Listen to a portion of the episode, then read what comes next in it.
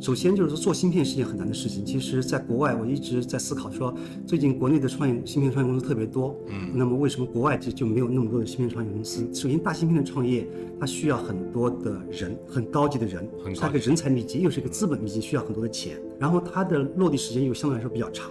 所以在国外那种纯商业的环境，其实你很难去做一个商业的这个创创业。嗯啊，就是说，我觉得，所以这也是为什么在美国，其实你发现从一零年以后，真正的芯片创业公司其实没有几个。但是中国它有一个天生的一个优势，就是说，因为我们有国产替代的这个诉求，那国产替代诉求就国家重视支持，所以它这样的话，它给这个芯片创业的一些初创企业有了一个。成长的一个空间啊，即使你很不成熟或者怎么样，但是他给你扩展替代，他给你一定的时间内让你去成熟，这个我觉得是非常重要的。但是最终你还要做，其实还是需要做出一个回归商业本质，要做出一个有竞争力的产品来。跟一百位科技创业者聊聊你值得关注的潜力赛道。Hello，大家好，我是爱跟创业者聊天的帕克，欢迎收听本期的方的一百节目。相信大家都知道我国的芯片困境和卡脖子难题。虽然我们有非常多优秀的设计师，能够设计出与国际水平相当的五纳米级别的芯片，但我们缺少能够实现这种芯片制成的工具——光刻机。所以导致当海外制造商能够量产四纳米级别的芯片时，我们却只能够实现十四纳米的芯片量产。那对于国产芯片来说，还有什么弯道超车的方法吗？或许啊，从芯片架构层面突围是一种解法。比如所谓的不采用传统冯诺依曼架构的存算一体方案，就能够实现用二十八纳米的工艺做出等效传统七纳米甚至五纳米工艺的 AI 芯片的性能。所以本期播客我们就邀请到国内做存算一体的公司后模智能的创始人兼 CEO 吴强，与极客公园的创始人兼总裁张鹏一起来聊聊存算一体 AI 芯片的发展和未来的前景。简单来说，存算一体是一种创新的计算芯片架构。嗯啊，相对于传统的啊计算和存储分离的那冯诺依曼架构，存算一体是想更好的把存储和计算融合在一起。比如说，我可以在存储当中进行计算。嗯，就这就是存算一体的一个基简单的基本概念。它比较适合这种数据量很大的计算。比如说，当下我们非常火的 AI 计算，嗯，它里面是有大量的向量和矩阵的相乘。啊，这种就特别适合这个存算一体。所以冯诺依曼的架构里面，其实很重要一点，就是因为计算和存储它中间是要传输的，但是如果存算一体的话。本质是有点改变了这个结构，就相当于是说，本来你是通过有一个数据的总线，然后不停的要在数据每一次计算都需要先取，把它取到寄存器，嗯，算，然后再把它放回到存储里面去，所以每次都要做做这样一个方式。这种方式呢，其实非常灵活，做 CPU 时代是很合适的，但是对于 AI 时代，如果做这种数据计算，它就非常的不高效。所以存算一体呢，其实是它可以做出一个很通用的 AI 计算，嗯，它其实做 AI 计算是最高效的。最高对 AI 计算来说呢，它其实是非常通用的。嗯啊，其实很多人有一个误解，觉得是存算一体是是一个非常专用的一个什么 AI 芯片。嗯，其实不是，因为存算一体它本质是一个啊乘累加的加速，它做这种啊矩阵向量性的特别的高效。那这个呢，其实是占据了啊 AI 计算中百分之八九十的一个计算的一个成分。那么我们把这个加速以后，它是可以做出一个很系列化的这种指令，我甚至可以允许客户自己定义算子，那么我就可以做出非常非常通用的 AI 芯片，有点类似于英伟达这样这样的一个芯片。冯诺依曼架构专门的有专门的计算模块嘛？嗯，那存算一体怎么实现呢？怎么同时处理大量多个任务呢？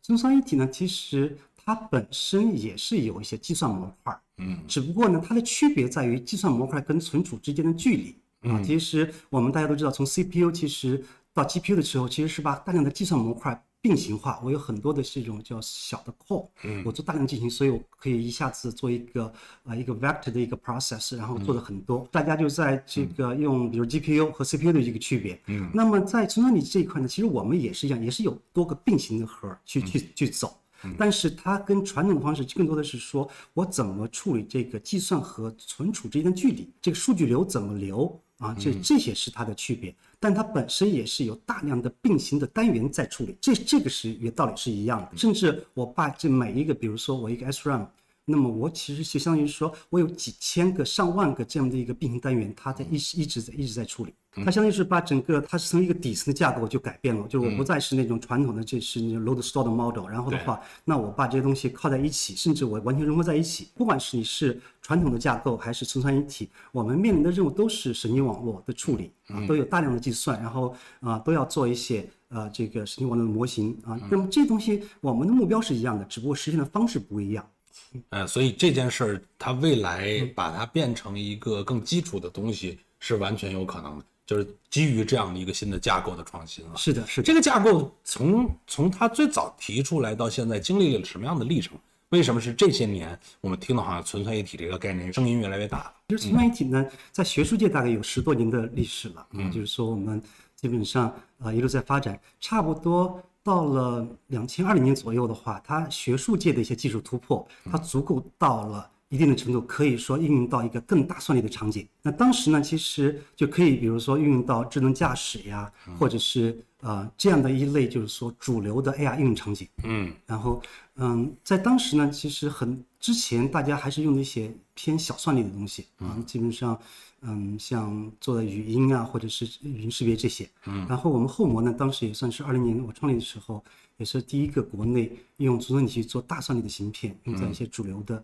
类似智能驾驶这样的一些场景。之前它其实冯诺依曼的架构一直是一个非常主流的，而这个东西提出概念也是这些年逐渐你发现越来越成为科研也会有一些突破，然后实践也开始做，甚至像你都在这个上面做，以这个创新的架构为基础做创创业了。嗯嗯，这个是一个什么样的过程带来的这么一个进程？呃，我觉得有两点吧。第一点呢是说。首先，技术上突破，比如传统的这个存储一体，它是基于一些传统的这个一些存储介质，比如 NOR Flash。NOR Flash 呢，那么本身它只适合于做这种小算力的场景，比如说做语音等等等等啊。然后，嗯，大概在一七一八年开始的话，就是说存储一体的技术开始突破，能够做大算力，比如说基于 SRAM 去做。所以我觉得一七一八年开始，首先在学术界啊，当然以那个。台湾清华和台积电张孟凡老师为代表的这个学术界，他们把这个整个电路设计这个做了一些突破。嗯，啊，这所以这个呢，就是说这样的话，让这种做大算力的存算一体变得有可能。嗯，这是第一点。第二点呢，刚好从需求方也发展到一个阶段，就是不管是智能驾驶还是就是说云端，那我们对算力要求也越来越大。嗯，那么我们也遇到了一些。瓶颈和痛点，嗯啊，那之前比如说，因为我自己做做 CPU，做过 GPU，后来也做 AR 芯片，然后我们就发现，其实很多时候算力上不去，不是说我们这个计算部分不行，而是说我的带宽变成了一个瓶颈。那么就是说我变数据带宽，我传相当于是说我计算等数据这么一个状态。啊，那这个呢，就是说我们花了很多的时间，说如果想提高算力，其实我们要去优化这个带宽，所以这是一个痛点啊。所以在我创业初期，刚好呢，就是说我的创始团队里边差不多有两拨人嘛，嗯，那一拨人是一些纯算一体的大一些大牛，他们本身就一直在做存嗯做啊纯算一体，特别是大算力纯算一体的技术。那另外一拨人呢，其实是像我一样，一直做大芯片的。做 CPU、做 GPU、做 AR 芯片，那么我们两拨人在一起通道风波这一讨论是说，哎，存算一体也许已经到了一个节点，它是可以商业落地了。那么呢，我们另外一方面，需求方对我们这种传统的芯片设计带来了越来越高的要求，我们有很多的痛点没法解决，找不到一个好的办法解决。对。那么我们这两拨人在一起通道碰撞以后，那觉得就是说，也许用存算一体做这件事情就可以解决啊，就是说这个。这个一些问题，所以我们就这样开始了这这样一个征程啊。所以当时，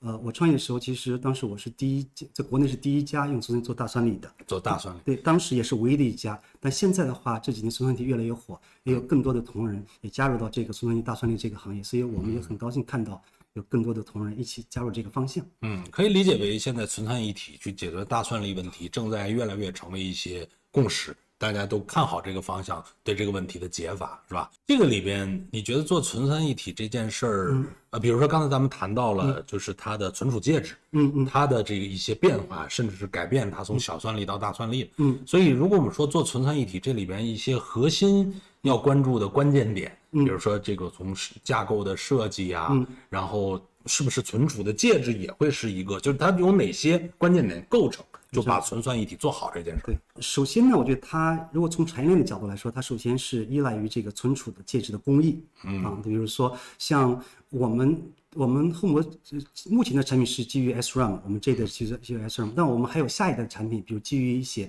其他的存储介质，像 MRAM、RRAM 这些。嗯，那这些呢，其实存储工艺这我们是依赖于上游，比如像台积电，嗯啊，就这样。那他们呢，在在做一些工艺或者 device 层面的一些一些创新。嗯啊，目前嗯。RRAM 这些目前在台积电差不多是属于一个成熟度，属于一个叫 risk production 啊，差不多就是离离完全量产大概还有两年左右的时间。对，所以这个呢是有一个产业链的依赖。但是 SRAM 呢，它是一个完全成熟的存存储介质，对，目前就可以用作商业量量产。所以我觉得这是这是一种依赖啊，一种挑战。另外一个呢，其实主要是存算一体呢，它是一个新的设计方式。嗯，设计方式的话，那么它是一个架构创新。这个东西毕竟是之前是在学术界啊，学术界其实大家做了很多啊，其实但基本上是在呃。一种学术流聘的方式在在做啊，那么从差不多两千年，我们后模还有其他的一些公司在，其实我们更多的是说按一个商业量产的一个标准去做。那这里边商业量产，从学术到商业量产，其实还是有有一定的距离。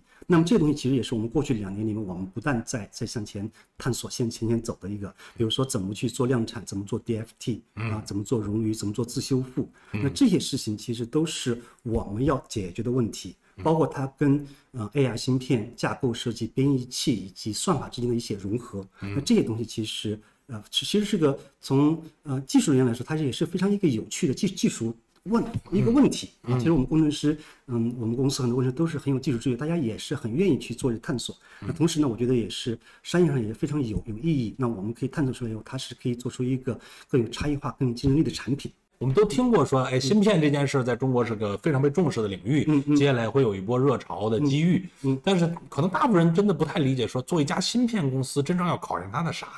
这个我觉得也是大家很感兴趣的。我怎么才能真的把这家公司做成一个成功的公司，而且是跟基于这种芯片这件事儿去做？这个我们可能大部分人真的都不具备这个认知。能不能跟我们分享一下，你当时是怎么评估这件事？呃，因为我之前在硅硅谷生活了很多年嘛，那么就是我也看见过国际巨头是是怎么发展的。嗯，那么呃，首先就是说做芯片是件很难的事情。其实，在国外我一直在思考说，最近国内的创业芯片创业公司特别多。嗯，那么为什么国外就就没有那么多的芯片创业公司？首先，大芯片的创业，它需要很多的人，很高级的人，它个人才密集，又是一个资本密集，需要很多的钱，嗯，对吧？然后它的落地时间又相对来说比较长，嗯，所以在国外那种纯商业的环境，其实你很难去做一个商业的这个创创业，嗯，啊，就是说，我觉得，所以这也是为什么在美国，其实你发现从一零年以后，真正的芯片创业公司其实没有几个，但是中国我觉得有天生的一个优势，就是说，因为我们有国产替代的这个诉求，那国产替代诉求就国家重视支持，所以它这样的话，它给这个芯片创业的一些初创企业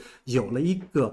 成长的一个空间。啊，即使你很不成熟或者怎么样，但是他给你扩展替代，他给你一定的时间内让你去成熟，嗯，那这个我觉得是。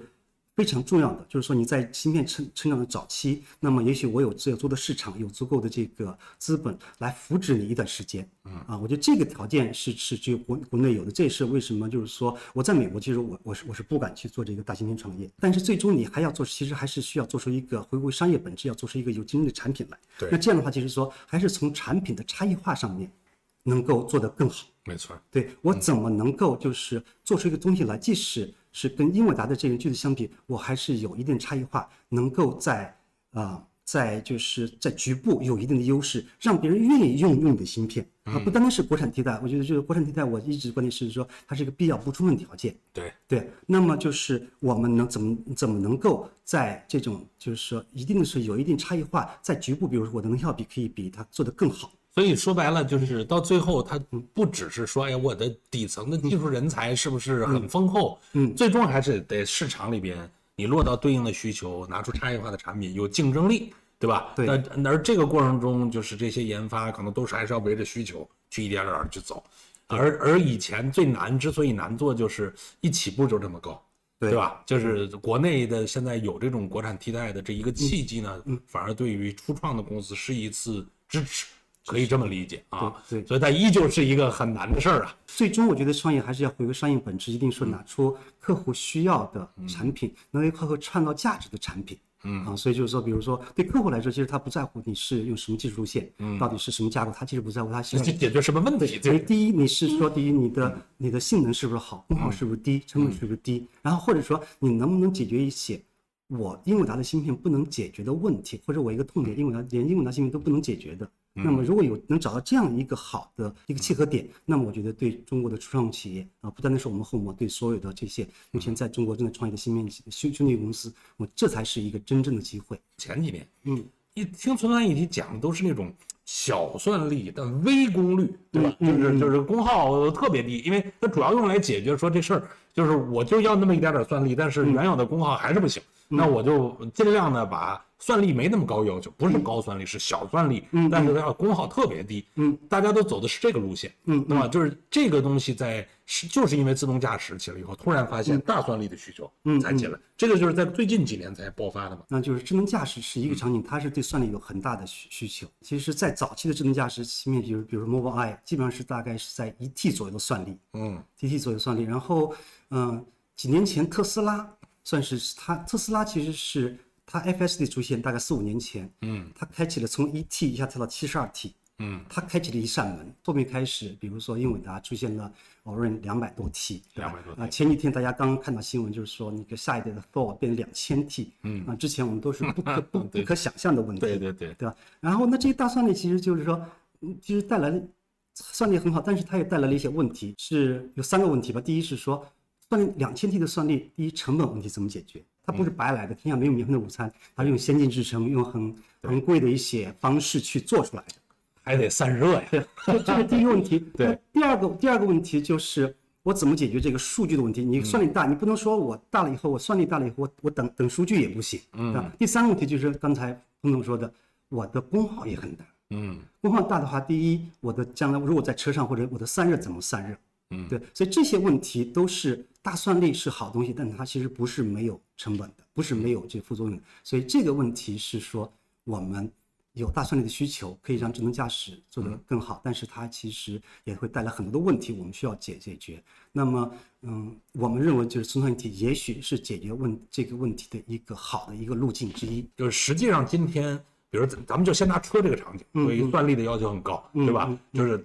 它真正在芯片层面面临的问题，我们从算力本身，从它的成本到它的比如说功耗带来的相关的一系列的问题，它真实是个什么状况？对于芯片来说呢，其实对于大算力芯片呢，它成本还是很很大的一块。因为我知道，就是说，如果是一个很大算力，比如说你放两颗 Orin 或者是四颗 Orin，、那这一个预控制器大概是在两万以上，两万人民币以上。两万，对两万，那就是如果有这个四十万的车呢，就就得算得出来了，就百分之五。对，一般来说，如果放四个人，这种车一般都是三十几万的成本，嗯，三十几万人民币，那么两万差不多就是说，其实是还是一个接近百分之十的这么一个成本，嗯。啊，就是一个预控制器。所以啊、呃如果是十万，就是主流车是十万到十五万的车，那这种车的话，用不起那么贵肯定是用不起 这个，对就是这样的芯片。大家还是希望能够，比如说用一些成本更低的一些这个。嗯。但是呢，其实十万到二十万的车，大家对智能化要求也是也是很好。其实大家每人对智能化的诉求是一样的。我也希望能够十万的车，我也希望它是一个非常智能的车。对，它是个智能的车。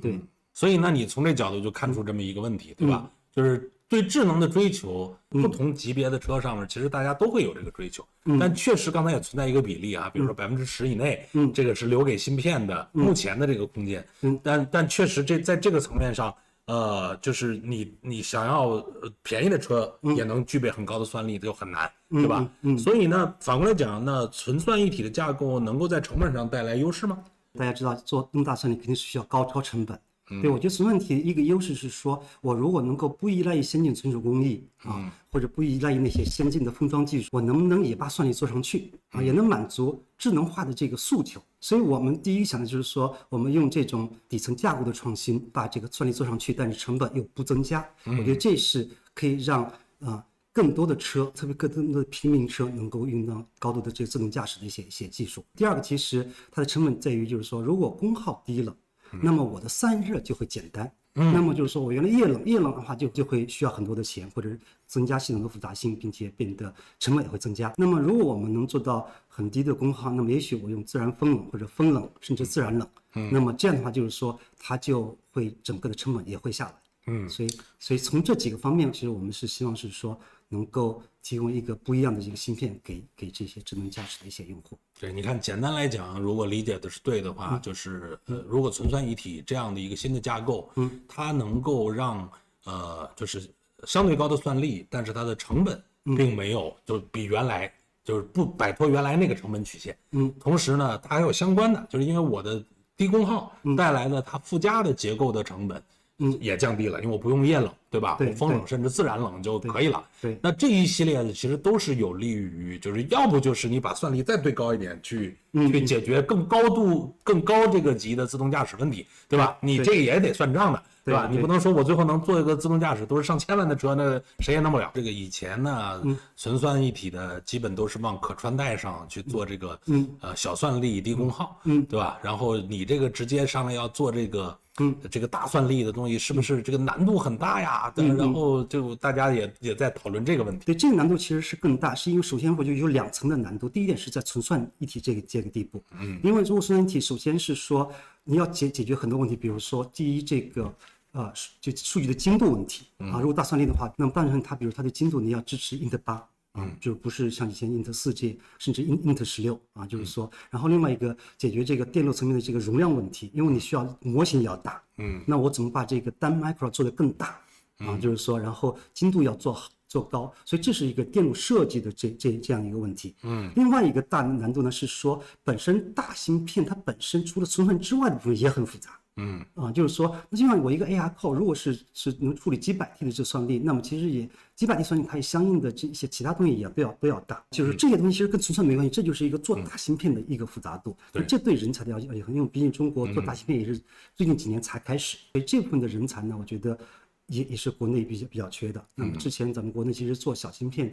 是多一点，应用芯片的，真正做大芯片也是最近几年才开始。你不做小芯片是因为觉得不够过瘾吗？嗯，是因为做大芯片出身的，对，觉得对，因为我自己做大芯片时候，另外这个我觉得是做技术人嘛，还是喜欢做挑挑战的事情。对，也是因为国内确实缺大芯片，因为我们其实说卡脖子，卡脖子，其实卡脖子都是卡在大芯片上面。小芯片从来不卡，对，小芯片它更多是一个成本的问题，我们做的也是为了节约成本，但是真正的卡脖子，我们真的像美，比如美国一进，我们其实都是进那些是一些大芯片。所以换句话说，你那些那么顶级的人才，如果不是一个有挑战的事儿，嗯，其实也招不来，大家也不会愿意跟你一起干，对吧？对对我我我知道科学家们都心高气傲的，对吧？对紧接着下一个问题就是说，这玩意儿这个存算的大芯片对工艺的要求高高，就是说，这个是很关键问题。呃，存算一体呢，其实它是个架构的创新，它和工艺呢是其实是两个维度的事情啊。首先第一点就是说，越好的工艺对我们肯定是是好事儿，所以有先进工艺我们也可以用，嗯啊，所以我们现在也也会用先进的工艺啊，因为它本身是一个叠加的工艺，叠加的一个问题。但是如果说没有先进工艺，如果说是有一天，比如说国内必须大家每所有的人玩家都要退回到二十八纳米啊，如果真的有一天这个国际形势变化，那对我们来说呢，其实我们苏算一体它对工艺的先进工艺的依赖度其实是更低的更低的。所以的话，嗯，相对来说的话，这个其实也是我我们的一个优势吧。就是你的领先性都是依托于对工艺的最高要求，嗯，这件事儿其实也不算真正的那个创新的突破点，对吧？对反而他用了一个升维的东西，就才能带来这样的这个概念啊。呃，像这个最近刚这个英伟达发的这个 Soul，那比如存算一体的这样的架构，如果要做到这样的东西，它可能的比如成本、功耗。就在理在我们理想的状态下啊，这个实现，它会带来什么样级别的优势？就是英伟达，我觉得它能做两千 T，是因为它有很强的这个工程积累啊，因为它是巨头，它有这个嗯就是有工程能力很强，人人也很多，那它也有有钱用最新的工艺，用最好的这 HBM 这些东西，嗯，那我觉得这个它，我我相信它是能够做出来的，嗯，但如果是一个一个创业公司，我觉得那么你就是说你的就是说这个工程能力其实是包括其实是资源也是其实是不不如巨头的，嗯，那么我觉得如果创业公司想做这样的东西，那我觉得通过这个架构的创新，比如存算一体，那我们是是是可以用一个更低成本的东西去做出这样的东西，嗯，那么成本上我我们希望是说能够做到，比如说英伟达的一半。一半的一成本。半，成本，但功耗上，我觉得存算一体本质理论上它可以做一个数量级的提升，本身就是说，我觉得是理论上是可以做到这个，但是我们在现实中，我们就我们因为刚开始我们毕竟是在一步步走，我们是希望是说至少两到五倍的提升。对，理论上来说，我觉得十倍甚至更更高都有都有可能。都有可能。嗯，但但是我觉得现实中，如果是因为毕竟我们在过程中像一步步走，对，我们是希望能有不是一个改良，因为我觉得作为一个创业公司，如果你只是比英伟达这信效比，比如提升百分之二十、百分之五十，我觉得这东西其实很难推广。当然，就是那我等再等一等，我就是下一代，也许英伟达又又提升百分之五十。对，我觉得对我们来说，如果要是想真的突破，然后呢，一定是两到五倍，我觉得这是一个最基本的一个。一个差异化，嗯，从这儿能看得出来啊，就是这些能能能效比，对吧？就是这个里边我们是能看到有这种倍数级别的啊这种增长。但客观来讲呢，我觉得车的这个领域里，目前可能大家芯片可选的还是量产的都是那些国外的，嗯，而且呢，从这个新的芯片创业公司逐渐大家开始用实践到能够变成这个批量采用，它也需要一个过程。嗯，我们还想探索说还有什么其他的场景有可能会是存算的议题。它的这种优势，未来有机会发生发挥的吗？它的特点是说，我可以把算力用一个更低的成本的方式把它做大。另外一个，它能效比很高，所以功耗更低。所以一般来说，很多的场景，嗯，如果是对算力要对智能化要求比较高，那就是说对算力要求也比较大。那同时又对功耗比较敏感，比如说电池驱动的，啊，这其实在边缘端很多的很多这都是电池驱动的。那么它。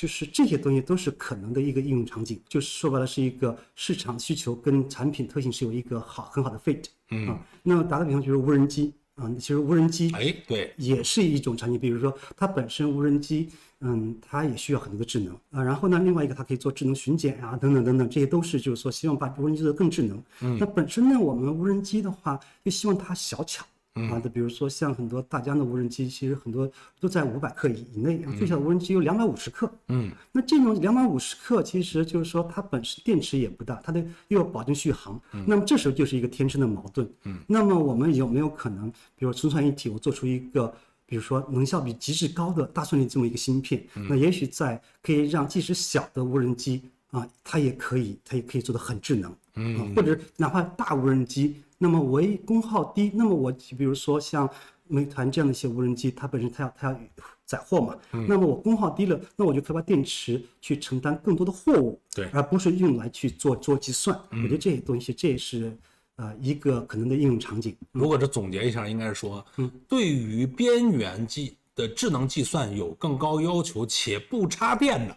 这样的领域，对吧？就不插电就是用电池嘛。对，哎，这样的东西存算一体架构理论上都是应该有优势的。对，但这里又有一个问题啊，就是它的边界是什么样？因为这个高算力高到多少，是你的这个架构的优势的边界。一般来说，我们觉得如果能体现存算一的优势啊，就是说，我觉得起码现在要几十 TOPS 这种才才能体现出来。嗯，所以我们现在。嗯，从做的东西基本上是说，至少是几十 TOPS，几十个 TOPS 啊，这个在这个算力的标准上，你其实你的系统优势就体现了。对，绝对我或者最好是百 TOPS 啊，嗯，对，比如靠近一百甚至几百，嗯，比如说我们我们的芯片可能也会到几百 TOPS 这这个样子，甚至往千 TOPS 走。然后整体来说呢，就算力越大，我们的优势就越越明显。嗯，就是它的这个。这能效比的这个优势就越能体现出来。对对的，因为你用常规方式做很大算力的话，其实它会有很多的成本或者很多的这种功耗的消耗。那如果越大的话，那我们相对来说就优势就会越明显。哎，我我记得咱们俩之前聊过，你提到过一个从你们思路上很重要一点，叫这个